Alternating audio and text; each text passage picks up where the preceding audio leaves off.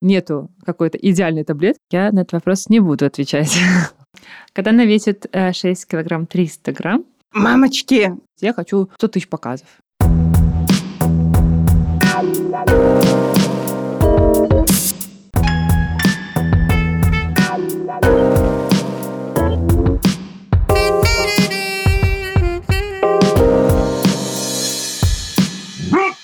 Всем привет! Это подкаст «Бизнес мордой вверх» и я, его ведущая, Янина Вашкевич. Сегодня мы говорим о рекламе. И у меня в гостях моя подруга Ирина Буко.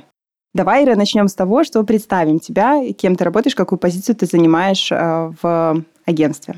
Давайте немножко познакомимся. Меня зовут Ирина Буко, я являюсь медиадиректором в компании Artox Media Digital Group. Я в интернет-маркетинге уже более 10 лет. В моем подчинении сейчас находится более 35 сотрудников, которые занимаются ежедневно запуском, ведением рекламных кампаний, а также подготовкой стратегии для наших клиентов. Еще, наверное, про себя расскажу, что в этом году я запустила свой собственный проект. Это бренд одежды Нуар.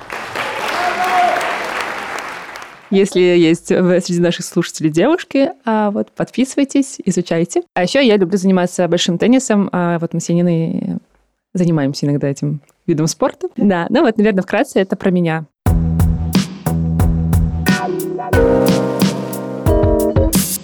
Давай, Ира, расскажем, чем занимается ваше агентство. Наше агентство занимается всем спектром э, интернет-рекламы, которая вообще возможна. Это и контекстная реклама, таргетированная реклама, это видеореклама, SMM, эм эм, это еще ORM. Есть такая у нас услуга, достаточно интересная, ее так много кто ее предоставляет. Это работа с репутацией бренда в интернете, а также SEO-продвижением. Но э, я, наверное, расскажу, за что я отвечаю. Я отвечаю непосредственно за рекламу в интернете, которая связана с таргетированной рекламой, контекстной рекламой, программатик закупка, видеореклама, прямые закупки, также рекламы, тоже это в моем подразделении. А, еще продвижение мобильных приложений. Мамочки, давай так, начнем с того, что я знаю, потому что нам нужно разобраться, что из этого что значит. Контекстная реклама – это когда ты пишешь в поисковую строку «купить постельное белье», и там первые три позиции – это проплаченная реклама. С такими маленькими буквочками реклама, в Яндексе еще желтым подсвечивается, по-моему, да, на э, первые три позиции – это контекстная реклама. Но не только три позиции, там есть еще как вверху может показываться, может сбоку, могут снизу показываться реклама. То есть она такая сейчас... Баннеры. Нет, текстовая реклама. То есть, если пользователь вводит поисковые запросы какие-то в поиске Яндекса или Гугла, да, это контекстная реклама. Вообще, контекстная реклама относится к ней такие сервисы, как Яндекс Директ и Google Ads, с помощью которых можно запускать рекламу не только на поиске, это также реклама, например, на каких-то тематических сайтах. А, например, вы читаете какую-то новость, заходите на какой-то сайт, например, там, я не знаю, онлайнер-бай, и вы видите рекламу где-то просто в контенте страницы. Это может быть, там такой значок будет нарисован Яндекс или Google реклама. Ну, это же таргетировано. Это уже после того, как я что-то искала, правильно? Контекстная реклама просто относится Яндекс и Google. Там просто, что в этих сервисах есть большое количество форматов рекламы, которые можно запускать. Да, а, можно говорить, что там таргетированная реклама, Вообще вся реклама антаргетированная. Сейчас всю рекламу можно запускать с помощью каких-то интересов, каких-то как это поведения пользователей. То есть можно так обобщить, что это вся таргетированная реклама. Но просто как-то так, наверное, классически разделяют контекст. Это Яндекс плюс Google. Таргетированная реклама – это социальные сети. Это, это TikTok, Instagram, это Одноклассники, ВКонтакте, например. А есть еще, например, программатик э, платформы. Это система, которая тоже можно закупать рекламу. Там, например, если, например, бит – это реклама только в мобильных приложениях. Например, вы заходите в какое-то мобильное приложение, и вам на весь экран показывается баннер, большой фуллскрин формат, который вообще полностью ваш экран в телефоне Который бесит, закрывает. бесит очень сильно. Возможно, да. А, вот. И там есть эскими, есть гибрид, их очень большое количество. Это как э, некоторые компании решили сделать свою платформу по закупке рекламы и ее продавать. Что такое, ты все время говоришь, закупка рекламы. Что такое закупка рекламы? Как, почему вы говорите закупка? Закупка – это у меня закупка материалов для маникюра. Вот это вот у меня закупка. А вот что такое закупка рекламы? Вообще, э, исторически вообще раньше было такое, но ну, на самом деле сейчас есть. Есть реклама, а как прямое размещение, есть реклама по аукциону, которая закупается. Если говорить про прямое размещение, это, например, вы увидели сайт, например, хотите разместить свой большой баннер на сайте онлайн, Nearby. Они продают рекламу. То есть вы говорите, я хочу условно 100 показов на вашем там сайте. И есть фиксированная стоимость, например, стоит, я не буду называть сейчас цены никакие, но, например, там стоит 1000 показов, 1 рубль. Вы говорите, я хочу 100 тысяч показов. И все, вам Onliner хорошо, вам разместим на главной странице, например, Onliner а баннер. То есть это я договариваюсь... Напрямую с площадкой. С, напрямую с Onliner.by. Угу. Ну, например. Таких сайтов много, например, там, на Куфаре можете разместиться, можете на AV.by, AV.by, Myfin и так далее. Вот эти вот площадки, они все продают рекламу напрямую. То есть там можно увидеть баннер и Яндекс, и Гугла, но а, также они покупают, продают, точнее, более премиальные большие форматы напрямую. То есть ты к ним идешь, или можно через агентство. Ну, у нас есть, например, партнерские договора со всеми этими площадками и условия определенные. То есть, например, ты как э, клиент можешь к нам прийти и сказать, я хочу купить на этом сайте, на этом, на этом, чтобы тебе не заключать с каждым сайтом договор. Ты можешь все это через агентство сделать. Это что касается такой вот рекламы стандартной, как прямая закупка, можно сказать. А есть как аукционная закупка. Это когда мы закупаем рекламу через Яндекс, Google, социальные сети, там, где есть аукцион. То есть ты ставишь какую-то ставку внутри кабинета рекламного. Много-много других рекламодателей тоже выставляют какие-то ставки. Эта ставка, значит, сколько ты готов потратить, например, за какое-то действие. Ну, за, смотря за что ты покупаешь рекламу. Например, ты хочешь клики, например, у тебя цель, хочешь много-много переходов на свою страницу, на сайт, например. И ты такая, угу, я готова покупать клики за 5 центов и ты ставишь свою максимальную цену 5 центов.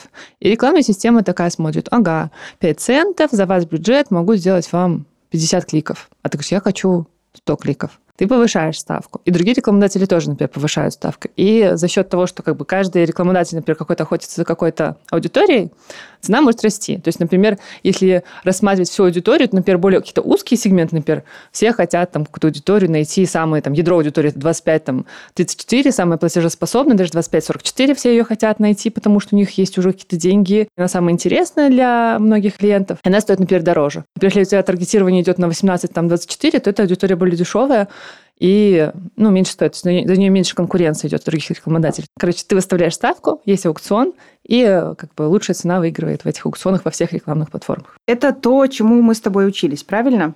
контекстной рекламе. Ну да, но это очень было давно, да, сейчас немножко все уже поменялось, уже много всего нового стало, и сейчас ну, наверное, вообще такой тренд. А, то есть раньше, когда я приходила 10 лет э, назад в компанию, и у меня было очень много клиентов, и я каждый день заходила в все рекламные кабинеты и какие-то ставки повышала, понижала, сейчас все все-таки идет в сторону того, что все автоматизируется. И э, во всех рекламных платформах есть какие-то автоматические стратегии, которые позволяют на основании там, поведения пользователя, результатов по компании, то есть эти ставки более в автоматическом режиме выставляться.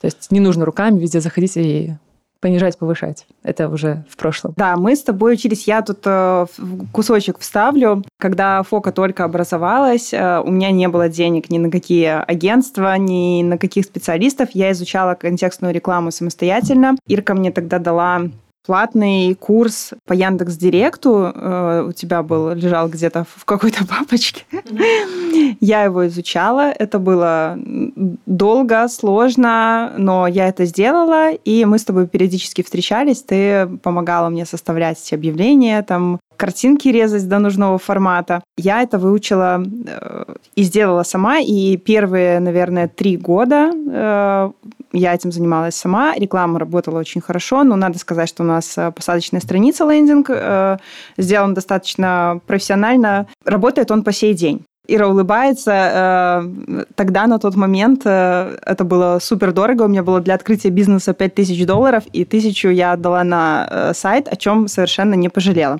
И вот теперь, когда мы как раз-таки немножко приблизились к вопросу про сайт, как ты считаешь, обязательно ли делать сайт сейчас? Потому что тогда, в 2016 году, когда я Фоку только сделала сайт, был, можно сказать, обязательным Инстаграм не был так развит, и в Инстаграме ну, не было столько рекламы. И вот сейчас, например, у нас 50% приходит, 50% лидов приходит из Инстаграма, 50% приходит с э, сайта.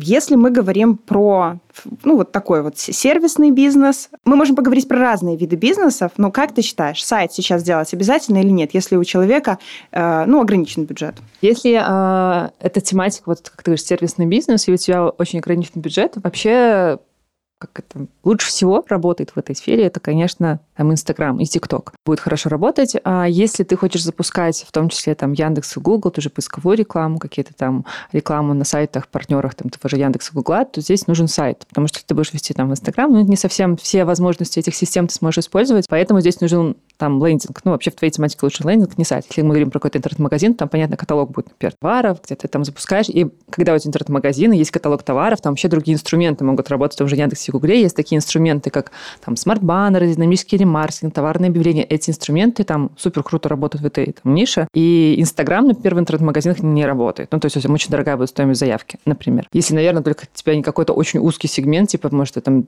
не знаю, делаешь что-то такое, не знаю, по индивидуальному заказу, возможно, там Инстаграм может и зайти, потому что ты там очень много будешь рассказывать про то, что какой-то крутой продукт. А если это просто интернет-магазин товаров, ну, стандартного, стандартных, которые все покупают, то здесь лучше, конечно, сайт. Давай на живом примере. У тебя есть твой бренд одежды.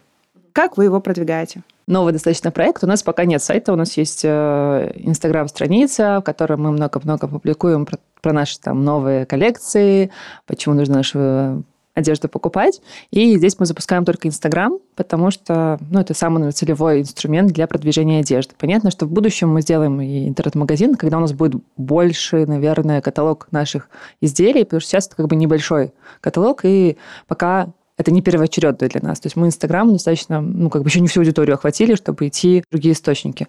И здесь, наверное, нужно руководствоваться вот таким моментом, что везде в каждой системе есть своя целевая аудитория. Если вы выбираете уже свою целевую аудиторию, готовы больше закупать там рекламы, и вам нужно больше заявок, больше клиентов, то да, конечно, нужно идти в другие системы. Вот. И в будущем мы, конечно, запустим э, те же платформы, как там тот же Яндекс и Google, но пока мы это не делаем. То же самое, если говорить там про какие-то небольшие бизнесы, которые только запускаются, например, например, это салон красоты или, например, какой-нибудь фитнес-клуб, то здесь я рекомендовала начинать с Инстаграма. Это, наверное, максимально просто, потому что в любом случае вы будете вести свою инстаграм-страницу, будете публиковать информацию про то, какие вы классные, и рассказывать про свои ТПшки.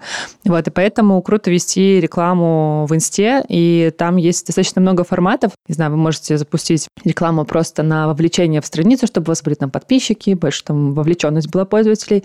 Есть формат, вот хороший подходит для такого бизнеса, как а, сообщение, когда вы запускаете рекламу, и действием пользователя, как целью этой рекламы является является, чтобы пользователи оставили вам сообщение, спросили, не знаю, про ваши услуги. Ну и есть еще лид-формы, тоже не нужен сайт. Это просто через э, Инстаграм запускается формат рекламы, где вы говорите о каких-то своих э, там, предложениях, и пользователь может просто заполнить форму и отправить вам заявку. И там, как в самом Инстаграме, есть оптимизация под то, чтобы под любую из целей, что вам нужно. Вот, кстати, это тоже очень важно. Если вы сами хотите настраивать рекламу, то нужно определять свою целью, что вы хотите. Вы хотите, там, чтобы у вас вовлеченность поднялась в вашем Инстаграм-аккаунте, вы хотите, чтобы у вас подписчиков больше стало, вы хотите трафика или хотите лидов сразу. А, это ты говоришь сейчас про Facebook Ads э, или это вот это вот самое-самое простое в Инстаграме? Потому что я, например, продвигала... Вот я продвигала наш подкаст, mm-hmm. ну, чисто по приколу, да, думаю, что будет. В Инстаграме я вообще не разбираюсь в Facebook Ads, он меня очень сильно пугает, э, там миллиард всего. я просто нажала, нажала вот эту вот синенькую кнопочку «Продвигать» там какая-то аудитория, там интересы бизнеса и всякое такое, возраст там типа не помню, 20-44 и там 15 долларов там за 5 дней. Ну, что-то каких-то подписчиков там насобиралось. Я не смотрела статистику, это было for fun, просто ты говоришь про вот эти лид-формы и сообщения, и что там, и подписчики, да? То есть вот это все делается в Facebook Ads. Да, верно, это через Facebook Ads. И я бы рекомендовала, наверное, все-таки, если вы хотите запускать рекламу, то запускать через Facebook Ads, потому что там есть много возможностей. Почему важно запускать, наверное, через такой кабинет? Потому что вообще при запуске рекламы очень много чего нужно учитывать. Ну и вообще, наверное, если так глобально рассматривать вообще вот как поэтапно, как вот, например, а, ну, мои ребята, которые у меня в отделе, мы там делаем стратегии ежедневно для наших клиентов, для крупных, и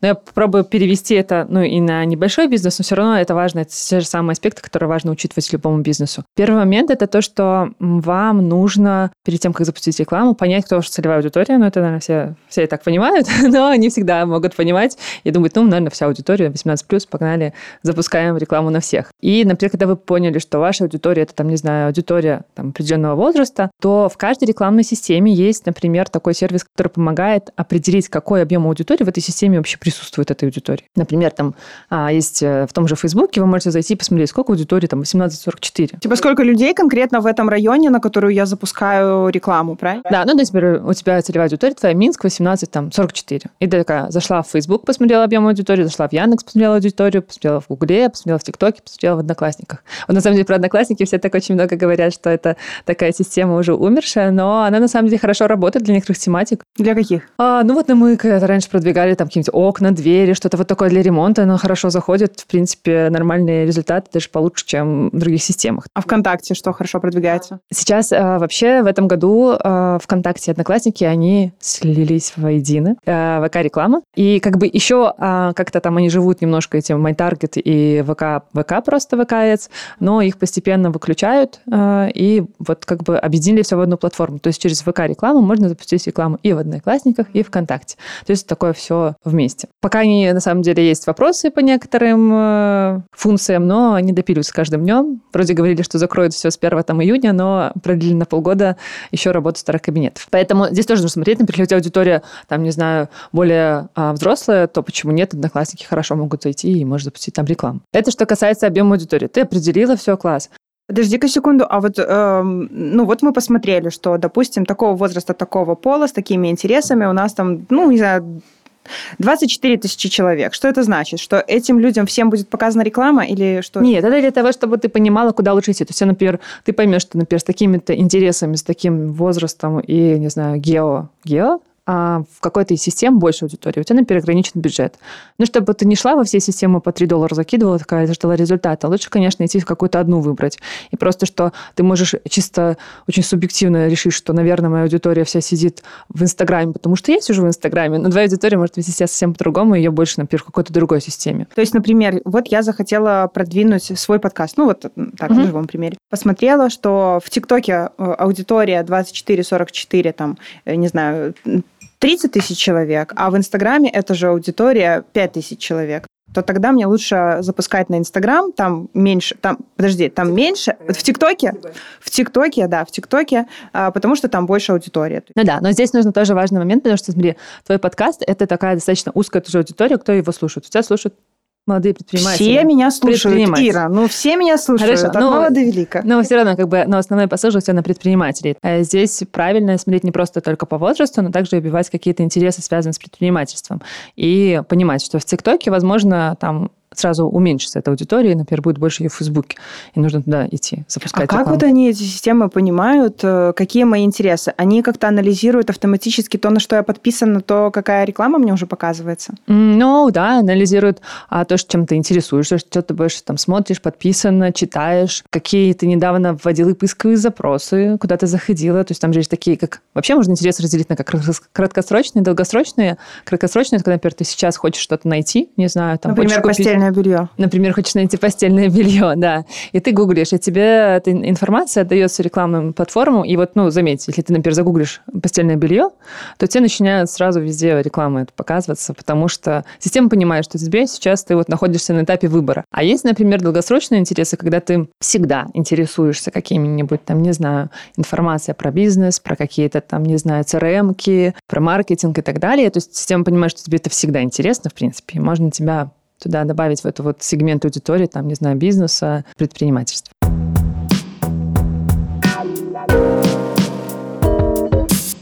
Давай более четко попробуем сформулировать все-таки, как ты считаешь, на начальном этапе лучше самому попытаться обучиться рекламе и вот настраивать все эти рекламные кампании в Facebook Ads, в Яндексе, в Гугле, или же лучше сразу привлекать э, рекламные агентства? А вообще на рынке мало специалистов, таких готовых, которые ждут куда-то пойти в новое агентство, как-то их там привлечь очень сложно.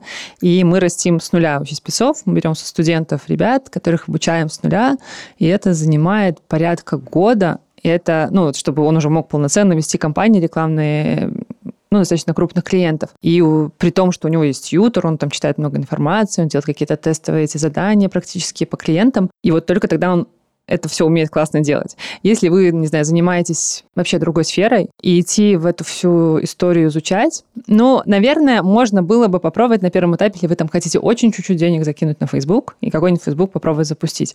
Но если это э, уже какой-то бюджет, не знаю, там побольше, хотя бы от 500 долларов, ну, я так, наверное, то я бы все-таки привлекала какого-то, не агентство, агентство будет дорого, потому что, например, ну, как мы, например, агентство, мы работаем только с крупным бизнесом, то есть мы не работаем с мелкими э, компаниями, потому что у нас минимальный бюджет достаточно высокий, то есть э, маленькие предприниматели, они не готовы столько выделять денег там в месяц, то есть там бюджеты достаточно большие. Круто, конечно, найти какого-то таргетолога, контекстолога, который сможет вам запустить рекламную кампанию, потому что очень много особенностей всяких. Это кажется, возможно, что все просто, но вы можете больше денег потратить, чем вы заплатите тому фрилансеру, который вам настроит компанию. Но здесь, конечно, очень важно, чтобы вы могли, умели контролировать этого подрядчика своего, потому что если вы вообще будете не в теме рекламы, он может вам не очень хорошие результаты приносить, и вы не сможете даже у него спросить. Вы не будете понимать, что у него спрашивать, как оценить вообще, насколько он эффективно работает или нет. Поэтому это как отдельная тема, которую можно тоже обсудить. Ну да, ты знаешь, что у меня опыт с таргетологами вообще не очень хороший. Мы пытались все запускать, там, по-моему, брови. Вообще э, полгода назад, наверное, где-то, да, мы решили э, разделить SMM. У нас Юля работает э, в отделе SMM, у нее уже есть свой помощник Ульяна. И думаем, ну, заберем вот эту вот настройку у Юли, потому что где-то я прочитала, что СММ-специалисты это такие творческие люди, им вот э, как бы э, там под таким углом надо снять, такой ракурс, все, вот это вот там что-то написать, да, какой-то текст. А таргетологи это все-таки более технические специалисты, которые любят ковыряться в этих всех циферках, каких-то там вот люди должны заниматься тем, что им нравится. Мне не нравится ковыряться в цифрах, я это отдаю. И вот мы думали, что ну, у нас Юля занималась и таргетом, и э, SMM, в общем-то, и там снимала вот это вот все. Мы наняли одного специалиста. Э, все было красиво сначала, все приехал, подготовил, там показал презентацию, все вообще, ну, казалось там. По-моему, мы запускали тогда и фитнес, и брови. Ну, а, по-моему, основа была это вот брови, все никак мы не могли продвинуть. В общем, мой опыт, опыт работы с таргетологом э, был плохой. То креативы были не очень хорошие, иногда были предложение, элементарно предложение было составлено настолько грамматически неправильно, что я не понимала, что мне делать. То ли мне самой писать эти предложения. Я, ну, уже, короче, в конце тестового месяца я поняла, что вот действительно, ну, как будто бы человек нам не подходит. Но за тестовый период мы тоже платим деньги. Мы после этого наняли другого таргетолога по рекомендации. Но было по-другому, но тоже не понравилось. И слили мы, я не помню, ну, 1200 долларов, наверное, мы слили за два месяца тестовых без бюджета. То есть ну, просто как бы в никуда, считай. Плюс ты еще, понятно, этот, э, ну, эти два месяца мы максимально включались. И СММ-специалист, и директор контролировал. Я одним глазом там что-то э, смотрела, удивлялась всем этим креативом. Как контролировать таргетолога и контекстолога, когда ты в этом не разбираешься? Наверное, первое, что бы я хотела сказать, где их искать. Но О! на самом деле это очень сложная тема. Где их искать, вопрос. потому что я сама знала, знала. было бы очень много сразу проблем бы решилось. Но здесь, наверное, ну, если ты говоришь по рекомендациям, ну, наверное, лучше, конечно, где-то по рекомендациям, чтобы у этого человека были какие-то кейсы, хотя бы уже успешные, с кем-то поработал он, и он показал хорошие результаты. Я помню, когда искали сотрудников, тоже там постоянно ищем каких-то сотрудников новых, там, на стажировку, и просто опытных. И есть ребята, которые там закончат одни курсы, и они такие, я уже все знаю. Я хочу сразу же, там, не знаю, у нас там есть разные уровни, там, джун, middle, senior, ну, во многих компаниях.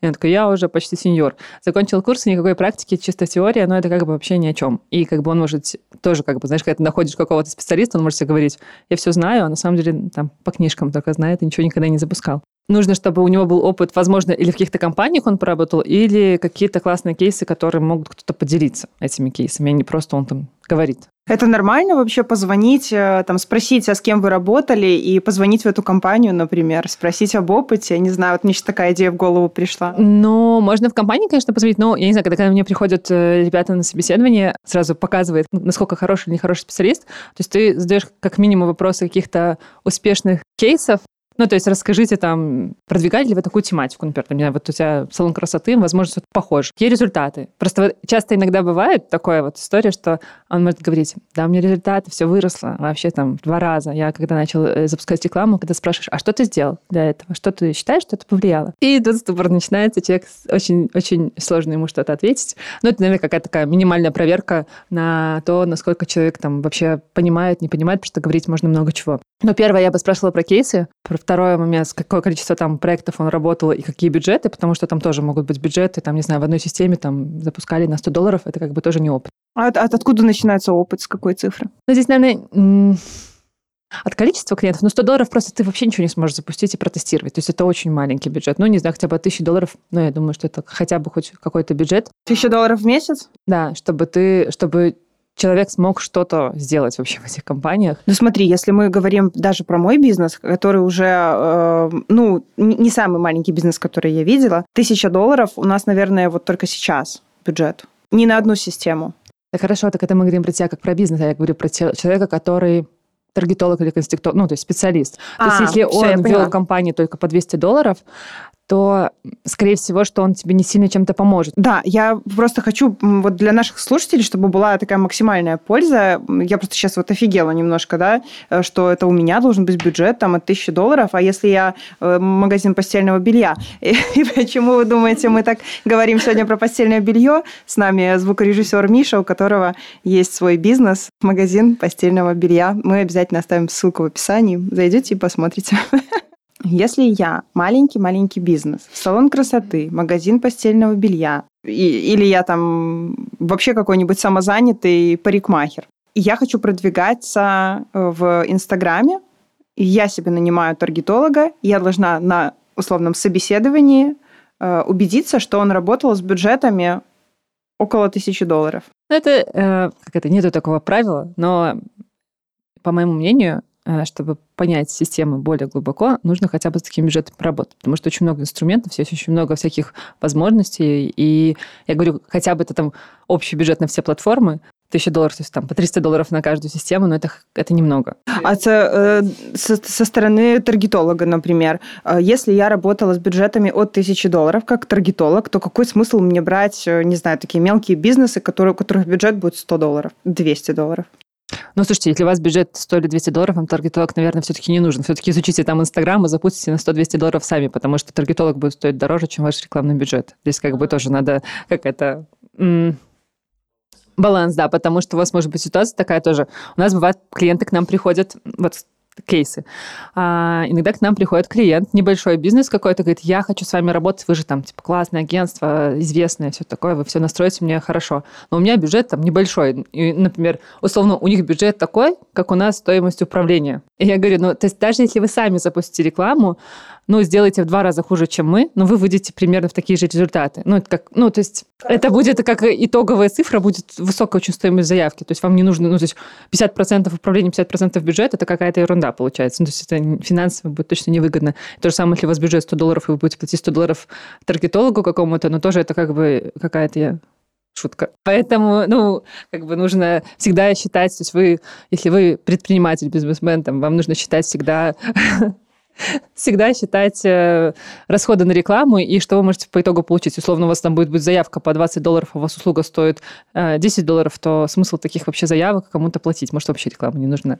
А, давай подытожим этот вот пункт, э, потому что уже наговорили столько всего. Я так поняла, что если у меня бюджет меньше 500 долларов на одну систему в месяц, то лучше разобраться хоть как-то самостоятельно. Там, в принципе, ну, ограниченный функционал, э, ну, да, с, с разными мозгами можно все-таки его осилить, можно. А если бюджет больше, чем 500 долларов на одну систему в месяц, то уже можно привлекать какого-то специалиста. Да, верно.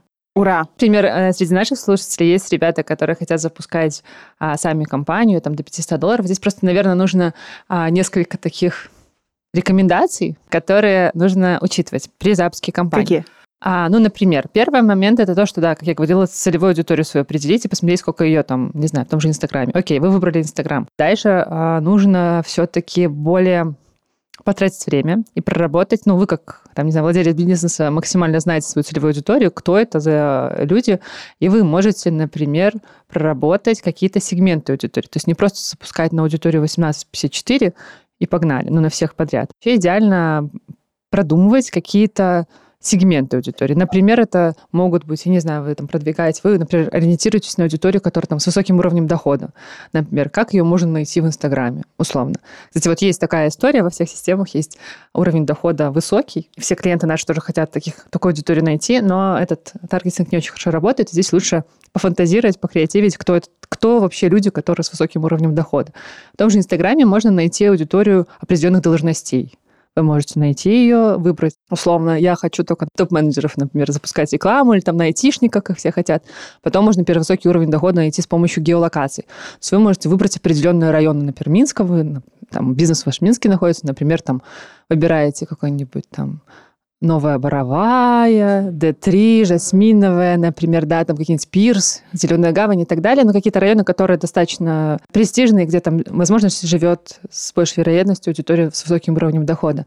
То есть а, например, там, не знаю, вот у вас там предприниматель. Здесь можно как бы тоже разделять. То есть на предпринимателей, там какого-то бизнеса, маркетологи, кто туда может еще подходить вообще не знаю, может быть, там просто начального уровня предпринимателя, который там ищут информацию, связанную там с РКО какими-нибудь, там, не знаю, с открытием бизнеса, это тоже может быть как ваша целевка. То есть не, не просто в лоб, там, типа, бизнесмены мне нужны, и все, и погнали. Ну, то есть нужно более проработать эту историю. Я сейчас еще подумала про разные креативы для разной аудитории. То есть вот, например, у меня фитнес, э, есть фитнес, есть салон красоты. Но вот на фитнес мы запускаем на разную аудиторию разные креативы. То есть у меня есть там фитнес для 24-30-летних, простой обычный фитнес, более такой какой-то подвижный, да. 30 там 40 это немножко другие рекламы, это больше там про гибкость тела, подвижность, более спокойные э, направления, когда человек уже пришел к тому, что фитнес нужен всегда. Не просто там похудеть, жопу накачать, а он прям должен быть всегда. И у меня есть, например, э, фитнес «Здоровое тело» 60+. То есть это аудитория пенсионеры. У меня их там, это социальная группа, их э, немного, но тем не менее. Правильно ли распределять рекламу по вот таким вот слоям? Потому что в каждом бизнесе, скорее всего, есть кусочки, вот, ну, разные, разные части вот этой аудитории. Подтверди, либо опровергни, да. Mm-hmm. Разделять не просто там э, фитнес для всех и погнали 18-58. Да, все верно ты говоришь. Да, нужно делать несколько креативов. Э, можно запускать в ротацию несколько вариантов креативов, и система сама тебе подберет, какая аудитория лучше там вовлекается в тот или иной креатив. Ну, понятно, там, что, условно, ты говоришь, у тебя есть отдельное направление там 60+, то есть такой баннер не нужно запускать на 20-летних, но, например, как ты говоришь, там 25-30, а, там у тебя условно там накачаться, в 30 это какая-то гибкость, но, может быть, наоборот, может быть, кто-то хочет и в 30, не знаю, второе дыхание открылось. Конечно. И хотят там накачаться, и да. То есть лучше запускать в ротацию, система сама определит. Вообще во всех, если вы запускаете рекламу, например, в Яндексе, то там больше уходит история в какие-то стратегии, в инструменты. Если говорим про социальные сети, например, Инстаграм, ТикТок, здесь супер важно также креатив. Он просто очень быстро выгорает. Там, а, по статистике, там, раз в 7 дней нужно менять креативы. Ну, понятно, если у вас там бюджет, конечно, 50 долларов в неделю, то он не выгорит, но вообще нужно очень часто их менять. Ну, и здесь тоже нужно учитывать разные моменты такие, что, ну, нужно помнить, что пользователь, когда листает ленту, это 2 секунды у вас есть времени, чтобы его заинтересовать. Если не заинтересуете, то как бы и никто вас не перейдет, не заметит. Тоже важный момент. Сейчас вообще огромный тренд в этом году на то, что ну, вот даже если, например, сравнивать, так, пойду сдалека. Давай. если говорить вообще про интернет-рекламу в целом в Беларуси, то если смотреть на динамику развития всех систем, то раньше, например, была такая история, что там, ну вот, есть Инстаграм, есть, там появился ТикТок, там сколько, два года назад, наверное, появился, или сколько в Беларуси, три уже. Ну и как бы Инстаграм был всегда, ну то есть Инстаграм, ТикТок, они чем-то похожи. по целевке своей, по формату вообще рекламы. И Инстаграм был выше. В прошлом году было знаменательное событие, когда ТикТок сравнялся впервые с Инстаграмом по объему аудитории, а в этом году он уже на 20% выше по объему аудитории, чем Инстаграм. И э, как основной тренд в этого года это то, что почему ТикТок стал таким классным, популярным, потому что люди стали больше вовлекаться в формат видео, очень коротких роликов, вот эта вот бесконечная лента коротких видеороликов, ты листаешь, и вот, например, как бы из-за ТикТока, можно сказать, этот тренд перехватили другие платформы. То есть, например, там в Инстаграме появился Reels, а в Ютубе появился Shorts, и они очень сильно начали тоже эти все форматы развивать. Очень круто, чтобы вы в своих креативах использовали видеоформат. Вообще, по статистике какой-то последнее читала статью в Инстаграме, что а, вовлеченность пользователей на 38% выше, если это видеоконтент, чем, например, какой-то баннер. То есть делайте обязательно видео-видео, потому что они лучше вообще, пользователи на них э, откликаются и более заметно. А музыку надо вставлять или нет? Потому что постоянная проблема с музыкой. По крайней мере, у нас, я знаю, что вечно эту музыку что-то блокируют. И я, э, ну вот мы с Юлей разговариваем, я вообще не специалист в рекламе, поэтому задаю тебе вопрос. Играет ли роль музыка в рекламных э, видео?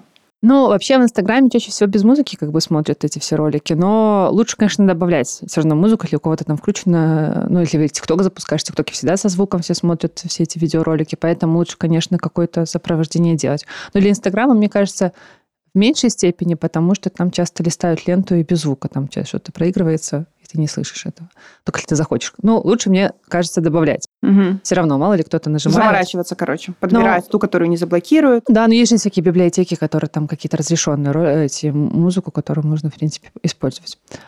То еще по поводу креативов. Ну, важно, конечно, тоже, если говорим про Инстаграм, что мне кажется, что все-таки, э, если говорить там, ну, вот про твой бизнес, то здесь больше, наверное, Инстаграм у тебя в приоритете, поэтому, наверное, много про Инстаграм говорим. Еще тоже по, по креативу важно, там тоже такая есть аналитика, статистика, что круче, когда есть в ролике какие-то лица. Лица, люди, не просто какая-то... Картинки, картинки цветочки. Картинки, цветочки, да. И, кстати, есть такой тоже тренд в Инстаграме, что а, нужно, чтобы в твоем креативе какой-то был один цвет, который более доминирующий. То есть немного всего такого разноцветного, например, не знаю, это креатив, но и все равно он как бы больше уходит в красный или больше там, угу. в желтый. Ну, какой-то есть такой вот история. Тоже это как бы лучше вовлекает аудиторию. Ну и, кстати, очень хороший тренд – это нейросети. У тебя был выпуск про нейросети. Мы вот теперь активно используем тоже сейчас э, при продвижении клиентов некоторых делаем креативы с помощью нейросеток. На самом деле прикольная история, что мы запускали в Инстаграме креативы, которые делал дизайнер, креативы, которые мы делали сами через нейросетки. И потом мы покрутили-покрутили рекламу и увидели, что через нейросетки даже лучшие результаты получились в виде конверсии. Вот, потому что как это у человека замыливается где-то глаз, и мы там, когда работаешь очень долго с клиентом, ты, понятно, что черпаешь где-то какие-то идеи, что же там использовать в креативе, но нейросетки немножко сейчас по-другому это все делают, и, наверное, так как они еще не так плотно прижились вообще в креативах, то, может, люди как-то и лучше в них вовлекаются. Поэтому... Мне кажется, что как-то со временем этот э, тренд немножко уйдет, потому что я, мне так уже чутка приелась. Да, именно, э, ну вот, я не знаю, как, какие у вас были э, креативы, но вот э, со созданием людей, персонажей, мне кажется, это как-то прям, ну, сильно видно пока что, что это созданный персонаж. Mm-hmm. Вот. А какие у тебя были креативы? Это с людьми или просто с текстом, с каким-то дизайном? У нас были разные. У нас были и с людьми, и, ну, здесь как бы мы продвигали такой такой как сервис определенный игровой. Uh-huh. Uh-huh. И то есть там э, были такие креативы, которые связаны с игрой в этом сервисе. А, То есть понятно. там какие-то были истории, как, как небольшие демки он создавал нам. И это э, хорошо. Э, видео? Там было не видео, там было как э, статические баннеры, но как будто бы кусок какой-то игры. Mm, mm-hmm. вот, вот, и они, в принципе, хорошо заходили. Ну и где-то на этих, например, демках игры был где-то рядом человек какой-то. Это мог быть как реальный человек, мог быть какой-то типа лет нарисованный, и они, в принципе, хорошо работали. Как создавать э, все эти э, рекламные креативы? Мы разговаривали с Сергеем Курмановым. У нас есть выпуск «Искусственный интеллект». Можете послушать, кто еще не слушал. Очень интересный. Но все равно, в любом случае, это еще как бы тренд есть. И, и это очень может у, как это, ускорить а работу, э, разработку креативов, потому что это обычно много времени занимает, это достаточно дорого, если ты нанимаешь кого-то дизайнера. Да. А, у нас, кстати, я просила в Инстаграме накинуть нам вопросов, и вот одним, один из вопросов был это как раз-таки про тренды 23-24 э, года в рекламе. Вот мы сказали про искусственный интеллект. А какие еще тренды ты можешь назвать? Ну, наверное, основной тренд это то, что все системы сейчас уходят в автоматизацию, в искусственный интеллект, это машинное обучение. То есть нужно понимать, что есть сейчас новые всякие там стратегии, различные инструменты, которые работают именно на таком как машинном обучении самой платформы, их нужно использовать, потому что они вот по нашему опыту лучше работают. У нас был недавно такой кейс, достаточно крупно вообще, один там из крупнейших интернет-магазинов. Мы э, запускали для него рекламу. Ну, так, немножко ссылка, да? не, уходить, ну, как на примере интернет-магазина. А у него очень большой каталог товаров, там, не знаю, десятки тысяч, сотни тысяч, наверное, товаров. Он говорит, я хочу в поиске, чтобы вы мне руками создали компании по вот этим вот названиям, там запчасти для автомобилей были. Их очень много. Представьте О, себе, сколько этих запросов. Для всех может... марок разных да, да, там, модели. Да, да, да. И мы такие, ну не надо вам, зачем? Давайте запустим вам, ну вот общий запрос, типа вот руками создать, там, купи запчасти, купи запчасти там не знаю, в каком-то регионе, это хорошо. А он говорит, я хочу, чтобы еще и плюс дополнительно какие-то запчасти, названия. Короче, не удалось его убедить. А мы создавали руками эти компании, но говорили о том, что есть в системах рекламы, в том же Яндексе и Гугле, есть такие инструменты, которые очень классно работают для магазинов, и они а, действительно уже, как это, превзошли ручные всякие настройки. Это компании, такие как смарт-баннеры, например, которые запускаются с помощью фида. Это фид, это ну, по-простому, это как выгрузка с твоего сайта, с интернет-магазина со всеми товарами. Угу. Ну, там по определенному есть техническое задание, которое, если кто-то там захочет, это как бы, в принципе, там, программист это легко сделает быстро. Вот. И этот фид просто загружается, этот Excel-файл загружается в кабинет, и настраиваются определенные правила, и он на основании того, что у тебя как твоего каталога, формируются объявления. Угу это запускается достаточно быстро. А он хотел именно, чтобы вы руками написали. Да, и мы руками О, это все, все-таки сделали. А, вот. И вот недавно... Как он понял бы, а если бы вы этой машиной сделали? Нет, так он же согласовывает все объявления, в Excel надо выгружать а. ключи, которые, ключевые запросы, какие мы подобрали, все такое. И просто прикольный кейс. Вот на прошлой неделе мой специалист говорит, я, короче, посчитал а, результаты по нашим динамическим компаниям, ну, где вот именно с помощью этого фида сделаны, и с помощью в руках, руками, как мы создавали компании, а насколько качество этих компаний лучше или хуже. И он говорит, 30% лучше стоимость у тех, которые автоматически потратили, ну, чтобы вы понимали, на создание ручных компаний, там, не знаю, ну, 200 плюс часов. 200 плюс часов, соответственно, эти все 200 плюс часов оплатил клиент. Да. А на, на этот фит э, сколько? Ну, ну, часов, может, каких 20-30, ну, как бы это значительно меньше, ну, 10 ну, раз, да. наверное, меньше. Вот. И, ну, вот это, наверное, как подтверждение того, что тренд в то, что все очень сильно автоматизируется всеми платформами, потому что как бы сейчас платформы идут в ту сторону, чтобы меньше ручного, больше стратегии было у специалистов по рекламе придумывать разные гипотезы, которые тестировать с креативами, с аудиториями, с какими-то стратегиями закупки рекламы. То же самое сейчас очень много во всех системах есть истории, связанных с э, стратегиями назначения ставок. Тоже их стоит тестировать, не упускать. То есть не просто руками задаете какие-то ставки, а использовать все-таки то, что сделали уже, разработали сами рекламные платформы. Что еще важно? Ну, важно то, что тренд идет в ТикТок, очень сильно ТикТок растет, очень семимильными шагами, ну да, и нужно, наверное, туда как-то идти. Все-таки идти, не бояться и идти. Да, как да, мы и сделали с продвижением подкаста «Бизнес мордой вверх». Вот, это правильно, да. А вот смотри, мы, есть ли какие-то тренды э, в креативах? Я помню, на одной из конференций я была, где ты выступала, и ты там приводила пример про котиков, что если в любой креатив вставить котика, мы про обычных мохнатых четвероногих котиков сейчас говорим, э, то креатив сработает лучше. Э, вот это вот тренд на века просто. А есть ли сейчас какие-то тренды, э, кроме котиков, которые работают? Ну, здесь, наверное, в каждой тематике свое нужно тестировать, но такие как основные тренды, тоже здесь нужно еще учитывать платформу, которую запускаешь. Но если так, в общем, то есть есть тренды как дизайн, в дизайне. То есть есть, например, какие-то истории, связанные там с 3D-графикой какой-то рисовать. Есть тренд такой тоже в дизайне, когда ты делаешь это все такой очень какой-то близкий объект, очень так как ты его вырисовываешь баннер. Но это как бы идет больше тренды дизайна, но вообще по поводу там котиков, человечков, не знаю, ярких, неярких каких-то трендов, оно всегда будет. И вот, например, мы когда разрабатываем креативы, мы мемы, в том, в том числе тоже иногда мы используем, это тоже может хорошо заходить. То есть есть тренды дизайна, это как бы одна история, а есть тренды вот типа котиков, собачек и каких-нибудь вообще мемных штук. А иногда вот у нас был когда-то, ну, это очень старый кейс, когда у нас, например, мы продвигали Почему все нужно тестировать? Мы продвигали когда-то э, сайт, который продавал окна. И у нас было два креатива. Один креатив был просто красивое окно, там, с, нарисованное в красивом доме. И мы его запускали со всякими УТПшками. А второй креатив — это было как фотка а, балкона в каком-то доме, где стоят какие-то два мужика. Угу. И он был максимально очень нативно смотрелся в ленте Инстаграма.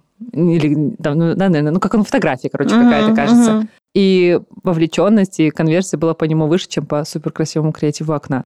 Ну, то есть это такая история, которая нужно всегда тестировать. То есть нету какого-то... То есть реклама, наверное, тема хороша, что нету какой-то идеальной таблетки. То есть вот у вас есть какая-то идея, попробуйте ее протестировать. Как только создается тренд, то настолько уже все э, начинают включаться в него, что это уже очень быстро на, надоедает. Угу. И я сейчас вспомнила, что тоже на той же конференции ты рассказывала про кейс, когда вы рекламировали фитнес-клуб большой. Там было два э, креатива. Один там, где такая очень красивая загорелая девушка в топе, там э, красивые попа и все такое, с гантели с такой стоит. Ну, в общем, привычный ракурс нам, привычный глазу. И второй креатив был, где такой упитанный мужчина бежит по улице с повязкой на голове, весь потный, мокрый, и, в общем, это больше соответствует реальности, как mm-hmm. будто бы, и этот креатив э, там ну, был значительно...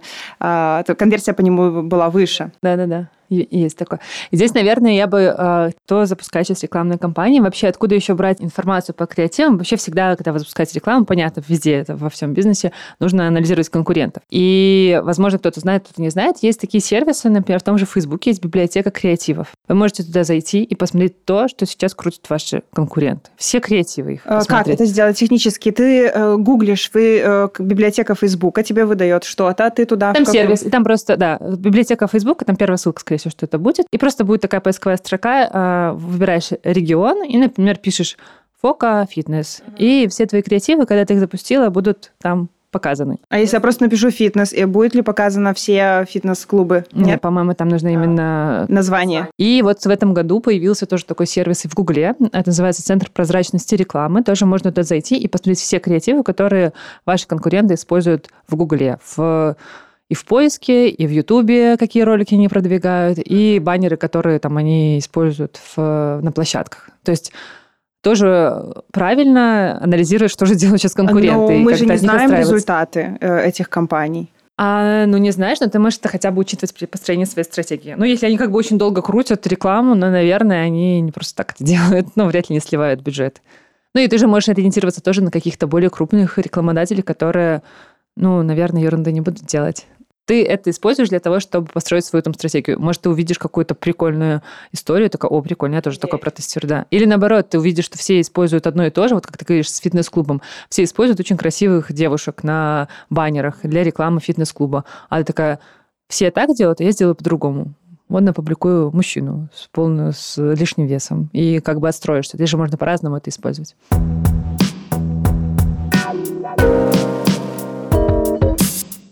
Давай, Ира, резюмируем немного э, выпуск, потому что он получился концентрированным. Каналы рекламных кампаний. А основные каналы можно разделить на несколько типов. Первый – это контекстная реклама, это Яндекс.Директ, Google Ads, а это таргетированная реклама в социальных сетях, это TikTok, Instagram, а ВКонтакте, Одноклассники сейчас тоже ВК-реклама и, конечно же, YouTube.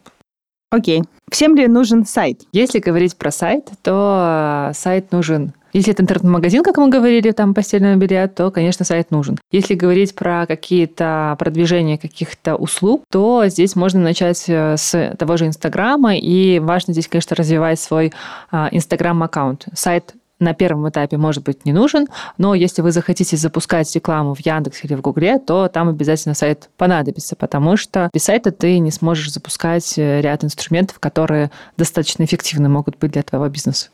Ну да, то есть э, Яндекс и Google это только сайтом. Угу. Что можно делать самому, а что отдавать агентству. И тут, наверное, не столько что можно самому, а с какого бюджета идти в агентство и с каким бюджетом можно работать самостоятельно, самостоятельно управлять своей рекламой. Здесь важно оценивать, какие бюджеты вы готовы потратить на рекламу. Если это бюджет там 100-200 долларов, то а, да, лучше разобраться самому, спросить у друзей, знакомых. Возможно, кто-то тоже занимается рекламой и может вас небольшой такой, как консультацию вам дать. И вы сможете запустить там условно тоже Инстаграм. Там все достаточно может быть понятно на первый взгляд, если вы запускаете на небольшой бюджет, в принципе, можно и самому это сделать. Но если бюджет становится больше, там от 500 долларов, то здесь, конечно, лучше подключить какого-то опытного там таргетолога. Агентство, наверное, вряд ли, потому что они с более большими бюджетами работают. Ну, как минимум, таргетолога найти, который будет вам а, запускать рекламу, потому что, а, на мой взгляд, всегда нужно заниматься тем, чем, в чем ты разбираешься. Разбираться во всем невозможно. Если вы предприниматель, у вас очень много различных сфер, в которых нужно разбираться. Если во всем будете делать все сами, то это будет, наверное, менее эффективно. Заниматься нужно своим делом. Аспекты рекламы, там, не знаю, финансов и так далее лучше давать специалистам. Э, тут я поддержу тебя. Э, я сама изучала Яндекс Директ, потому что тогда было много времени, не было столько обязанностей, и у меня было очень много энтузиазма, поэтому я прям подробно изучала Яндекс. Но это мой опыт, он классный, но не думаю, что таким путем следует идти каждому предпринимателю. Еще такой немаловажный э, момент – это контроль таргетологов и контекстологов. Э, если мы не разбираемся в рекламе, как их контролировать? Мы уже говорили, в общем-то, как их контролировать, но напомним еще раз. Это KPI, это цена за лида. Если таргетолог не укладывается в обозначенные рамки, там, допустим, 5 долларов, то возникают к нему вопросики. Надо попросить объяснить или как это, как это сделать. Ну, здесь я, наверное, э, как это скажу так. А, да, понятно, что должен быть KPI, все верно, чтобы все понимали, к чему должны стремиться, и таргетолог, и ты, чтобы это не было тоже какого-то такого странного диалога, когда все время там есть такие клиенты, у нас тоже иногда встречаются, когда не нравится, просто всегда что-то не нравится.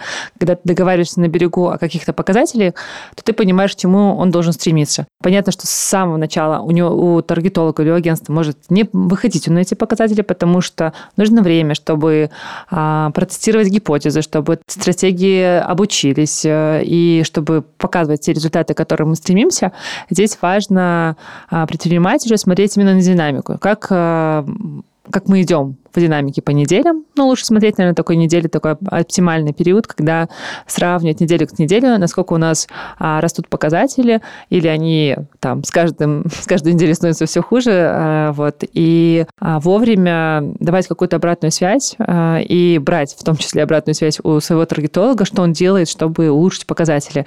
А, я за то, что не нужно требовать, конечно, с первой недели, что там а, нужно прийти к целевым показателям, но если вы видите динамику, значит, а, это хорошо, и таргетолог идет в верном направлении. Если показатели не меняются, то вопросы могут возникать. Ну, то есть, например, если у меня стоит э, целевая стоимость 5 долларов за лида, и он мне приносит результаты первой недели, и там 15, через неделю 25, через две еще недели 17, то вероятность, что мы к четвертой неделе придем к 5, низка.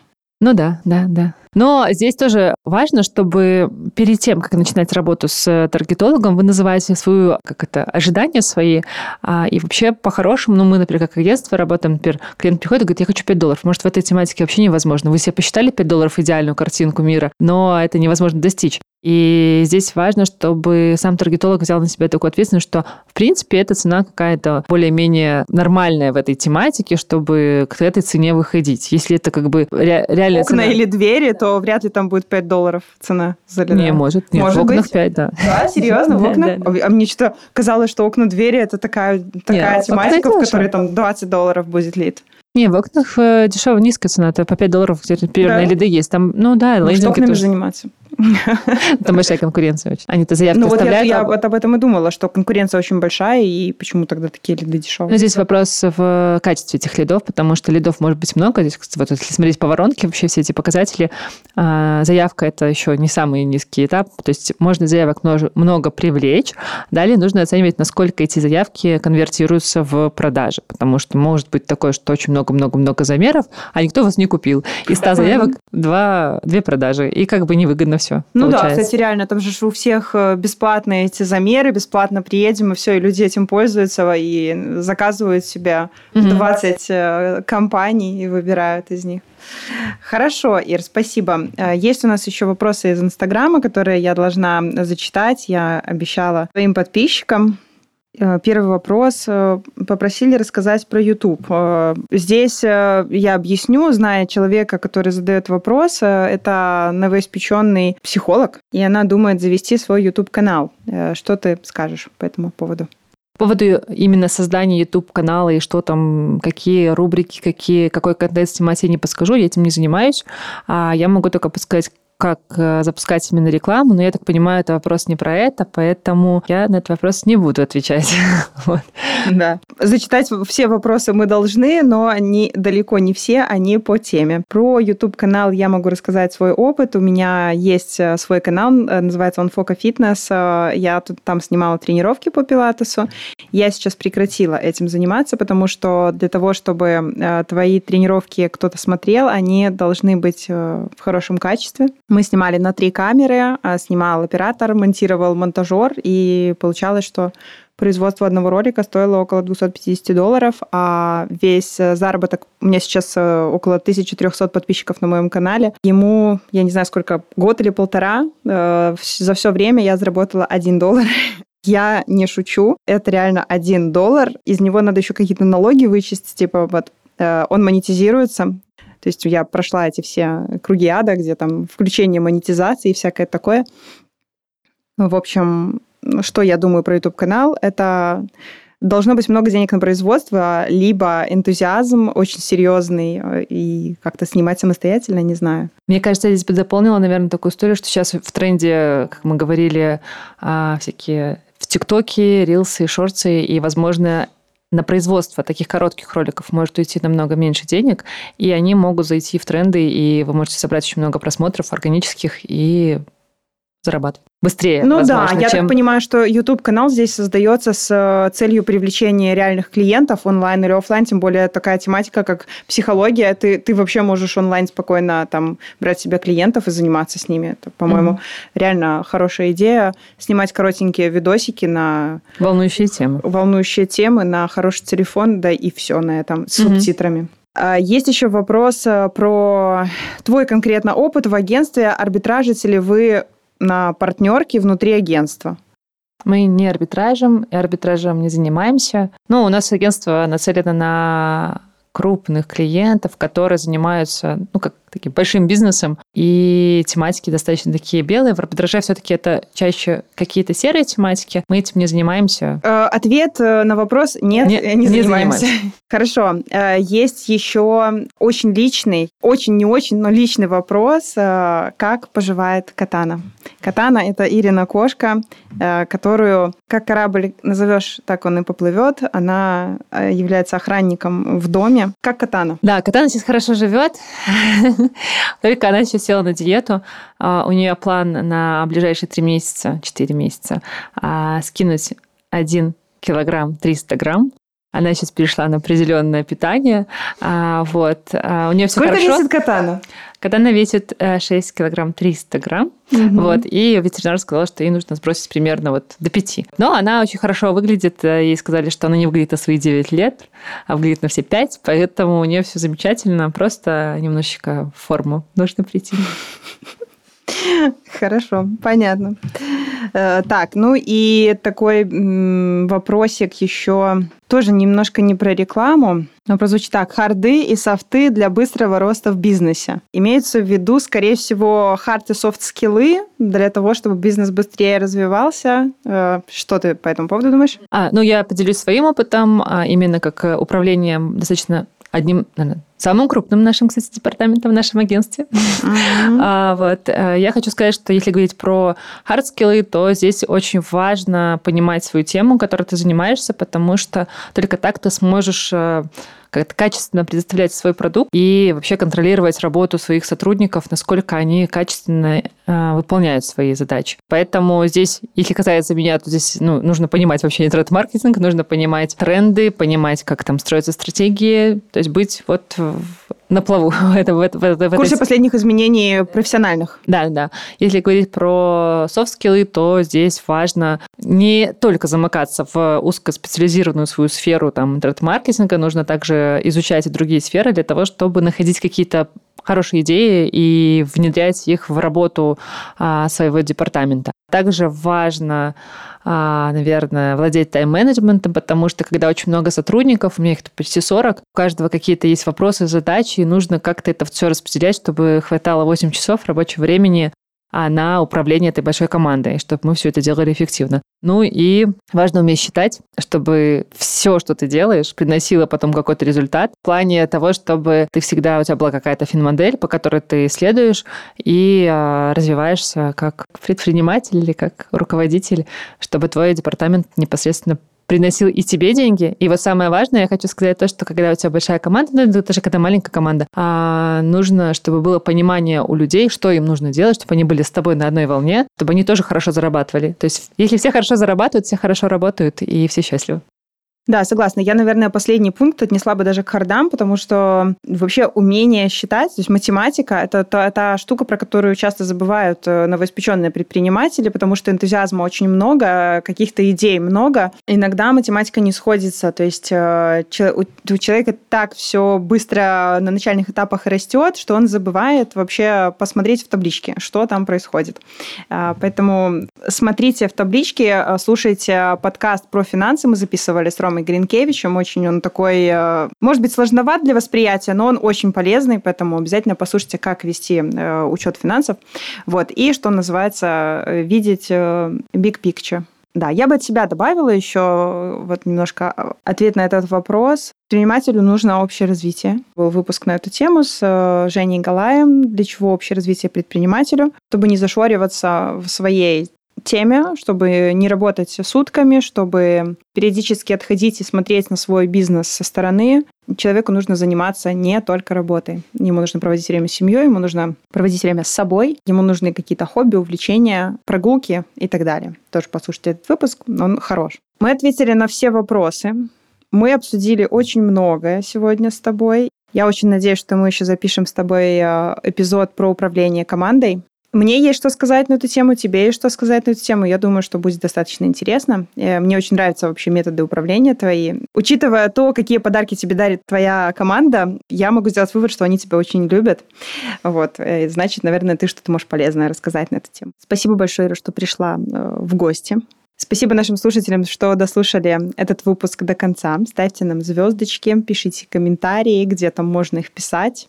Отмечайте нас в сторис, э, когда слушаете наш подкаст. Нам будет очень приятно. Мне в Инстаграм можете писать какие-то темы, предложения по поводу других эпизодов, задавайте вопросы. И вообще очень важно слышать, что мы вам нужны. Спасибо всем. Пока-пока. Пока-пока. Thank